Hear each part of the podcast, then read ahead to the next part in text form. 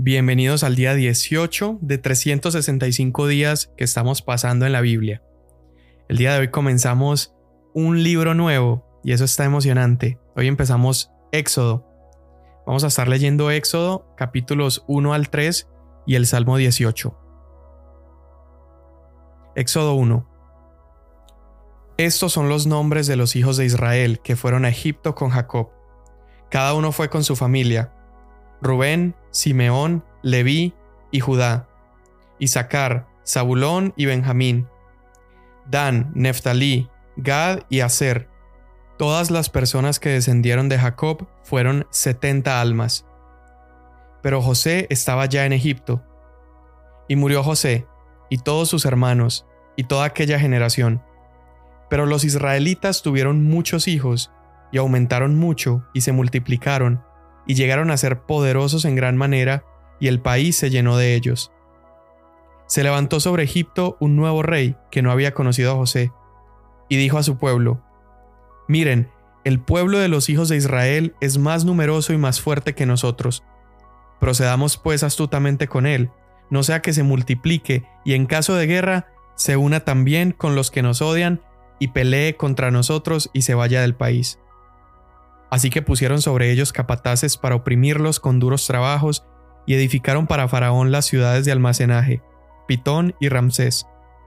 Pero cuanto más los oprimían, más se multiplicaban y más se extendían de manera que los egipcios llegaron a temer a los israelitas.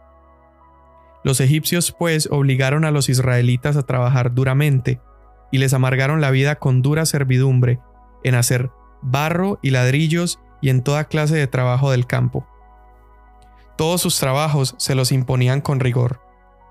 Entonces el rey de Egipto habló a las parteras de las hebreas, una de las cuales se llamaba Cifra y la otra Pua, y les dijo, Cuando estén asistiendo a las hebreas a dar a luz y las vean sobre el lecho de parto, si es un hijo, le darán muerte, pero si es una hija, entonces vivirá. Pero las parteras temían a Dios y no hicieron como el rey de Egipto les había mandado, sino que dejaron con vida a los niños. El rey de Egipto hizo llamar a las parteras y les dijo, ¿Por qué han hecho esto y han dejado con vida a los niños? Las parteras respondieron a Faraón, porque las mujeres hebreas no son como las egipcias, pues son robustas y dan a luz antes que las parteras lleguen a ellas. Dios favoreció a las parteras y el pueblo se multiplicó y llegó a ser muy poderoso y por haber las parteras temido a Dios, él prosperó sus familias. Entonces Faraón ordenó a todo su pueblo, todo hijo que nazca lo echarán al Nilo, pero a toda hija la dejarán con vida. Un hombre de la casa de Leví fue y tomó por mujer a una hija de Leví, y la mujer concibió y dio a luz un hijo. Viendo que era hermoso, lo escondió por tres meses, pero no pudiendo ocultarlo por más tiempo, tomó una cestilla de juncos y la cubrió con asfalto y brea. Entonces puso al niño en ella y la colocó entre los juncos a la orilla del Nilo. La hermana del niño se puso a lo lejos para ver qué le sucedería. Cuando la hija de Faraón bajó a bañarse al Nilo, mientras sus doncellas se paseaban por la ribera del río, vio la cestilla entre los juncos y mandó a una criada suya para que la trajera. Al abrirla, vio al niño y oyó que el niño lloraba le tuvo compasión y dijo, Este es uno de los niños de los hebreos. Entonces la hermana del niño dijo a la hija de Faraón, ¿Quiere que vaya y llame a una nodriza de las hebreas para que críe al niño? Sí, ve, respondió la hija de Faraón. La muchacha fue y llamó a la madre del niño. Y la hija de Faraón le dijo, Llévate a ese niño y críamelo, y yo te daré tu salario. La mujer tomó al niño y lo crió. Cuando el niño creció, ella lo llevó a la hija de Faraón y vino a ser hijo suyo, y le puso por nombre Moisés, diciendo, pues lo he sacado de las aguas. En aquellos días, crecido ya Moisés, salió a donde sus hermanos y vio sus duros trabajos. Vio a un egipcio golpeando a un hebreo, a uno de sus hermanos. Entonces miró alrededor y cuando vio que no había nadie, mató al egipcio y lo escondió en la arena. Al día siguiente salió y vio a dos hebreos que reñían, y dijo al culpable, ¿Por qué golpeas a tu compañero? ¿quién te ha puesto de príncipe o de juez sobre nosotros? le respondió el culpable. ¿Estás pensando matarme como mataste al egipcio? Entonces Moisés tuvo miedo y dijo, Ciertamente se ha divulgado lo sucedido. Al enterarse Faraón de lo que había pasado, trató de matar a Moisés. Pero Moisés huyó de la presencia de Faraón y se fue a vivir a la tierra de Madián, y allí se sentó junto a un pozo. Y el sacerdote de Madián tenía siete hijas, las cuales fueron a sacar agua y llenaron las pilas para dar de beber al rebaño de su padre. Entonces vinieron unos pastores y las echaron de ahí. Pero Moisés se levantó y las defendió y dio de beber a su rebaño. Cuando ellas volvieron a Reuel, su padre, éste les preguntó, ¿Por qué han vuelto tan pronto hoy? Un egipcio nos ha librado de la mano de los pastores, respondieron ellas. Y además nos sacó agua y dio de beber al rebaño. Y Reuel dijo a sus hijas, ¿Y dónde está? ¿Por qué han dejado al hombre? Invítenlo a que coma algo. Moisés accedió a morar con aquel hombre, y éste le dio su hija Séfora por mujer a Moisés. Ella dio a luz un hijo, y Moisés le puso por nombre Gersón, porque dijo, Peregrino soy en tierra extranjera. Pasado mucho tiempo murió el rey de Egipto. Los israelitas gemían a causa de la servidumbre y clamaron. Su clamor subió a Dios a causa de la servidumbre. Dios oyó su gemido y se acordó de su pacto con Abraham, Isaac y Jacob. Dios miró a los israelitas y los tuvo en cuenta. Moisés apacentaba el rebaño de Jetro su suegro, sacerdote de Madián. Condujo el rebaño hacia el lado occidental del desierto y llegó a Horeb, el monte de Dios. Y el ángel del Señor se le apareció en una llama de fuego, en medio de una zarza. Al fijarse Moisés, vio que la zarza ardía en fuego, pero la zarza no se consumía. Entonces Moisés dijo, Me acercaré ahora para ver esta maravilla, porque la zarza no se quema. Cuando el Señor vio que Moisés se acercaba para mirar, Dios lo llamó de en medio de la zarza y dijo, Moisés, Moisés. Y él respondió, Aquí estoy. Entonces Dios le dijo, No te acerques aquí, quítate las sandalias de los pies, porque el lugar donde estás parado es tierra santa. Y añadió, Yo soy el Dios de tu padre, el Dios de Abraham, el Dios de Isaac y el Dios de Jacob. Entonces Moisés se cubrió el rostro, porque tenía temor de mirar a Dios. Y el Señor dijo, Ciertamente he visto la aflicción de mi pueblo que está en Egipto, y he escuchado su clamor a causa de sus capataces, pues estoy consciente de sus sufrimientos. Así que he descendido para librarlos de mano de los egipcios y para sacarlos de aquella tierra a una tierra buena y espaciosa, a una tierra que emana leche y miel, al hogar de los cananeos, de los hititas, de los amorreos, de los fereceos, de los hebeos y de los jebuseos. Y ahora el clamor de los israelitas ha llegado hasta mí, y además he visto la opresión con que los egipcios los oprimen. Ahora pues, ven y te enviaré a Faraón, para que saques a mi pueblo, a los israelitas de Egipto. Pero Moisés dijo a Dios, ¿quién soy yo para ir a Faraón y sacar a los israelitas de Egipto? Ciertamente yo estaré contigo, le respondió el Señor, y la señal para ti de que soy yo el que te ha enviado será esta. Cuando hayas sacado al pueblo de Egipto, ustedes adorarán a Dios en este monte. Entonces Moisés dijo a Dios, Si voy a los israelitas y les digo, el Dios de sus padres me ha enviado a ustedes, tal vez me digan, ¿cuál es su nombre? ¿Qué les responderé? Y dijo Dios a Moisés, Yo soy el que soy y añadió, Así dirás a los israelitas, Yo soy, me ha enviado a ustedes. Dijo además Dios a Moisés, Así dirás a los israelitas, El Señor, el Dios de sus padres, el Dios de Abraham, el Dios de Isaac y el Dios de Jacob, me ha enviado a ustedes. Este es mi nombre para siempre, y con él se hará memoria de mí de generación en generación. Ve y reúne a los ancianos de Israel y diles, El Señor, el Dios de sus padres, el Dios de Abraham, de Isaac y de Jacob, se me ha aparecido y dijo, Ciertamente los he visitado, y he visto lo que les han hecho en Egipto, y he dicho, Los sacaré de la aflicción de Egipto a la tierra del Cananeo, del Hitita, del Amorreo, del Fereceo, del Ebeo y del Jebuseo, a una tierra que emana leche y miel. Ellos escucharán tu voz, entonces tú irás con los ancianos de Israel al rey de Egipto y le dirán, El Señor, el Dios de los Hebreos, nos ha salido al encuentro. Ahora pues, permite que vayamos tres días de camino al desierto para ofrecer sacrificios al Señor nuestro Dios. Pero yo sé que el rey de Egipto no los dejará ir, si no es por la fuerza. Pero yo extenderé mi mano y heriré a Egipto con todos los prodigios que haré en medio de él, y después de esto los dejará ir. Y haré que este pueblo halle gracia ante los ojos de los egipcios, y cuando ustedes se vayan, no se irán con las manos vacías. Cada mujer pedirá a su vecina y a la que vive en su casa objetos de plata, objetos de oro y vestidos, y los pondrán sobre sus hijos y sobre sus hijas. Así despojarán a los egipcios. Vamos ahora al Salmo 18.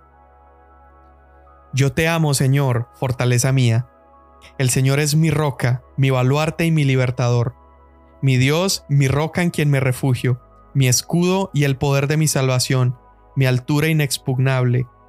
Invoco al Señor, que es digno de ser alabado, y soy salvo de mis enemigos. Los lazos de la muerte me cercaron, y los torrentes de iniquidad me atemorizaron. Los lazos del Seol me rodearon, las redes de la muerte surgieron ante mí. En mi angustia invoqué al Señor y clamé a mi Dios. Desde su templo oyó mi voz y mi clamor delante de él llegó a sus oídos.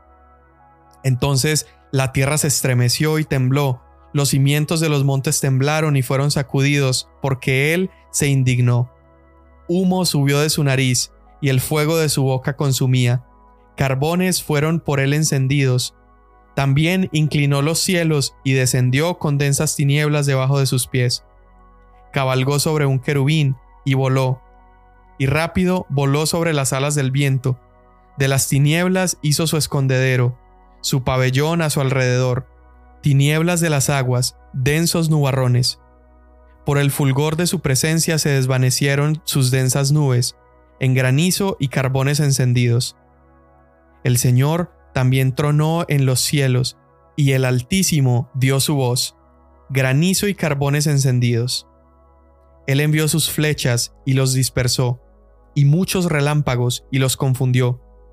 Entonces apareció el lecho de las aguas, y los cimientos del mundo quedaron al descubierto. A tu reprensión, oh Señor, al soplo del aliento de tu nariz. Extendió la mano desde lo alto y me tomó, me sacó de las muchas aguas, me libró de mi poderoso enemigo y de los que me aborrecían, pues eran más fuertes que yo. Se enfrentaron a mí el día de mi infortunio, pero el Señor fue mi sostén. También me sacó a un lugar espacioso, me rescató porque se complació en mí. El Señor me ha premiado conforme a mi justicia, conforme a la pureza de mis manos me ha recompensado. Porque he guardado los caminos del Señor y no me he apartado impíamente de mi Dios pues todas sus ordenanzas estaban delante de mí, y no alejé de mí sus estatutos. También fui íntegro para con él, y me guardé de mi iniquidad. Por tanto el Señor me ha recompensado conforme a mi justicia, conforme a la pureza de mis manos delante de sus ojos. Con el benigno te muestras benigno, con el íntegro te muestras íntegro, con el puro eres puro y con el perverso eres sagaz porque tú salvas al pueblo afligido, pero humillas los ojos altivos. Tú enciendes mi lámpara, oh Señor, mi Dios que alumbra mis tinieblas, pues contigo aplazaré ejércitos, y con mi Dios escalaré murallas. En cuanto a Dios, su camino es perfecto, acrisolada es la palabra del Señor. Él es escudo a todos los que a Él se acogen, pues ¿quién es Dios fuera del Señor? ¿Y quién es roca sino solo nuestro Dios? el Dios que me ciñe de poder y que ha hecho perfecto mi camino. Él hace mis pies como de siervas y me afirma en mis alturas. Él adiestra mis manos para la batalla y mis brazos para tensar el arco de bronce. Tú me has dado también el escudo de tu salvación, tu diestra me sostiene, y tu benevolencia me engrandece. Ensanchas mis pasos debajo de mí, y mis pies no han resbalado. Perseguí a mis enemigos y los alcancé, y no me volví hasta acabarlos. Los destrocé y no pudieron levantarse. Cayeron debajo de mis pies, pues tú me has ceñido con fuerza para la batalla. Has subyugado debajo de mí a los que contra mí se levantaron. También has hecho que mis enemigos me vuelvan las espadas, y destruí a los que me odiaban. Clamaron, pero no hubo quien los salvara. Aún al Señor clamaron, pero no les respondió. Entonces los desmenucé como polvo delante del viento, los arrojé como lodo de las calles. Tú me has librado de las contiendas del pueblo, me has puesto por cabeza de las naciones. Pueblo que yo no conocía, me sirve. Al oírme, me obedecen. Los extranjeros me fingen obediencia. Los extranjeros desfallecen y salen temblando de sus fortalezas. El Señor vive. Bendita sea mi roca, y ensalzado sea el Dios de mi salvación. El Dios que por mí ejecuta venganza y subyuga pueblos debajo de mí. El que me libra de mis enemigos. Ciertamente tú me exaltas sobre los que se levantan contra mí. Me rescatas del hombre violento. Por tanto, te daré gracias, oh Señor, entre las naciones, y cantaré alabanzas a tu nombre. Grandes victorias da él a su rey, y muestra misericordia a su ungido, a David y a su descendencia para siempre. Amén. Comienzo hoy estos minutos empezando por el Salmo, porque me encanta que haya coincidido el Salmo 18 con los primeros capítulos de Éxodo, y la razón por la que me encanta es porque sucede algo muy similar en este Salmo y en Éxodo, y es el clamor de un hijo siendo escuchado por Dios.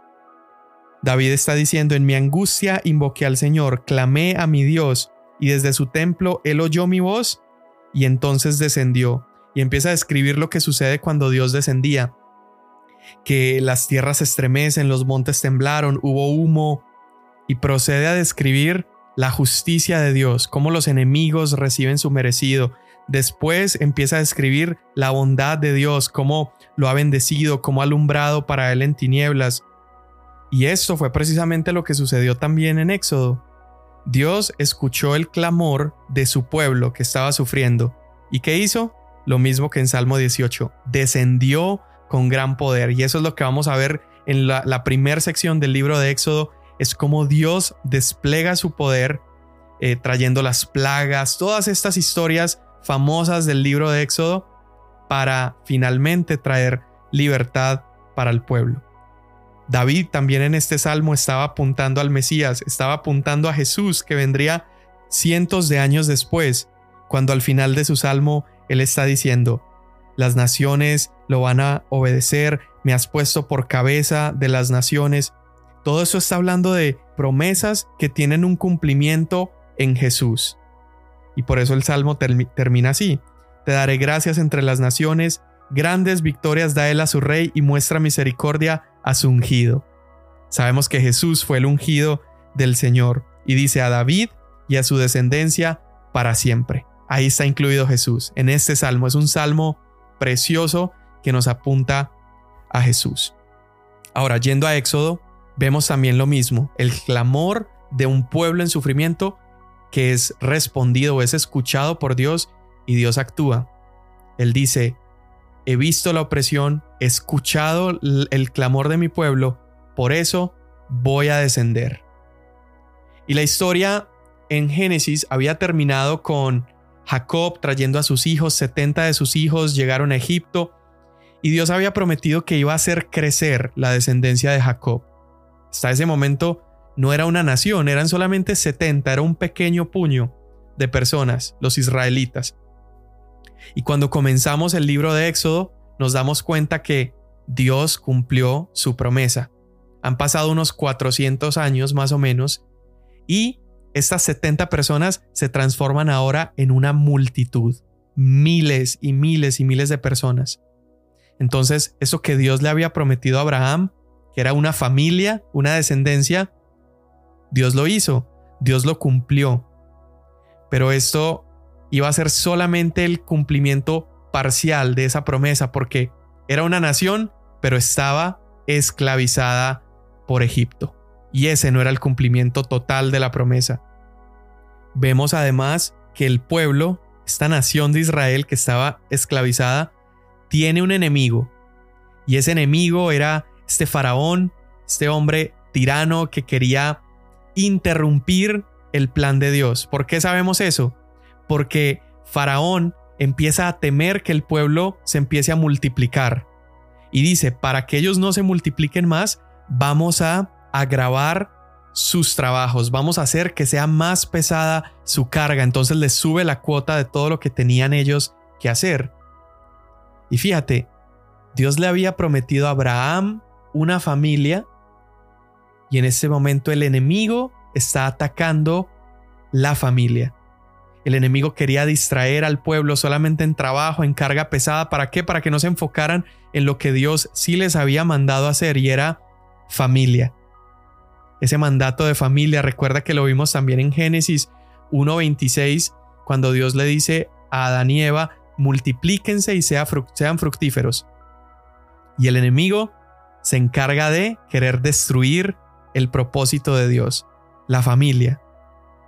Eso ocurre también el día de hoy, no solamente en la historia de Éxodo, pero el mismo enemigo que quiere atacar la familia está el día de hoy persiguiéndonos y buscando cómo destruir nuestras familias, haciendo que nos distraigamos en otras cosas, en trabajo, persiguiendo las cosas de este mundo. Y tenemos que recordar eso, el propósito y plan de Dios siempre será la familia. Ahora, los padres de Moisés en esta historia eran descendientes de Leví. Los descendientes de Leví más adelante terminarían siendo sacerdotes. Y Dios tiene un plan y es que por medio de estos esclavos, Él quiere hacer salir un sacerdote que sería también libertador de su pueblo. Leímos la historia, Faraón quiere matar a todos los bebés pequeños y, y así como el arca había protegido a Noé, una pequeña cesta sirvió para proteger a Moisés. Moisés años más adelante iba a tener que huir de Egipto porque había asesinado a uno de los hombres que estaba maltratando a los hebreos y finalmente tiene este encuentro con Dios en el monte Oreb, la montaña de Dios. Dios se le presenta en la zarza y le, le, le explica lo que él tendría que hacer. Le dice, mi nombre es el yo soy y tú vas a ir y vas a liberar a mi pueblo. Y Moisés termina siendo el libertador del pueblo y encontramos unos paralelos súper interesantes entre Moisés y Jesús. Faraón en esta historia quiso matar a todo niño menor de dos años y Dios lo protegió. Si recuerdas en la historia de Jesús, Herodes había mandado a matar todo niño menor de dos años. Ambos nacieron en un lugar donde no había refugio y ambos tienen que ponerlos en una canasta, uno en una canasta que flotaba a otro en una canasta, un pesebre. Moisés era rey, pero era esclavo a la vez. Era, era hijo de Faraón, pero era hijo de los hebreos, de los esclavos. Jesús es Dios y es hombre a la vez. Ambos salen de Egipto para liberar a su pueblo. Moisés porque nace ahí, Jesús porque tiene que huir a Egipto. Cuando era un bebé, sus padres lo llevan, crece en Egipto y luego sale de Egipto para liberar a su pueblo. Te das cuenta cómo una vez más vemos en la Biblia estos personajes que nos van apuntando a lo que Jesús iba a hacer un día. Y vemos que es tan similar en la historia porque pasar la página de Génesis a Éxodo se parece mucho a cuando pasamos la página del último libro del Antiguo Testamento al primer libro del Antiguo Testamento. En Éxodo han pasado 400 años después de las promesas y el libro abre con una genealogía mostrando de dónde iban a ser el libertador del pueblo en Egipto y llega Moisés. Y cuando pasamos de Malaquías a Mateo, han ocurrido también exactamente unos 400 años. ¿Y cómo comienza el libro de Mateo? comienza también con una genealogía mostrándonos el nacimiento de Jesús. El yo soy, ese yo soy que se le aparece a Moisés para liberar al pueblo de la opresión de los egipcios, ahora se ha aparecido en el Nuevo Testamento, en la figura de Jesús, en la persona de Jesús, para liberar a un pueblo que también ha estado en esclavitud por más de 400 años la esclavitud del pecado y de la muerte. Es este, el yo soy, el que nos ha rescatado a ti y a mí también de la esclavitud, de nuestro pecado y de una vida sin destino. Jesús es el yo soy. En Juan capítulo 8 versos 59, Jesús usa el mismo nombre, yo soy. Este nombre que habla del carácter autosuficiente de Dios, que no tiene origen, no tiene principio, Él simplemente es. Jesús usa el mismo nombre y Él dice lo siguiente, dice, antes de que fuera Abraham, yo soy. Y en la historia de Éxodo, tú y yo estamos muy bien representados por el pueblo oprimido, que está clamando por esclavitud, porque está sufriendo, y Jesús, el gran yo soy, ha aparecido para liberarnos. Señor, gracias por tu obra en esa cruz, por salvarnos y liberarnos, trayendo a tu Hijo Jesús. Amén. Mañana nos vemos.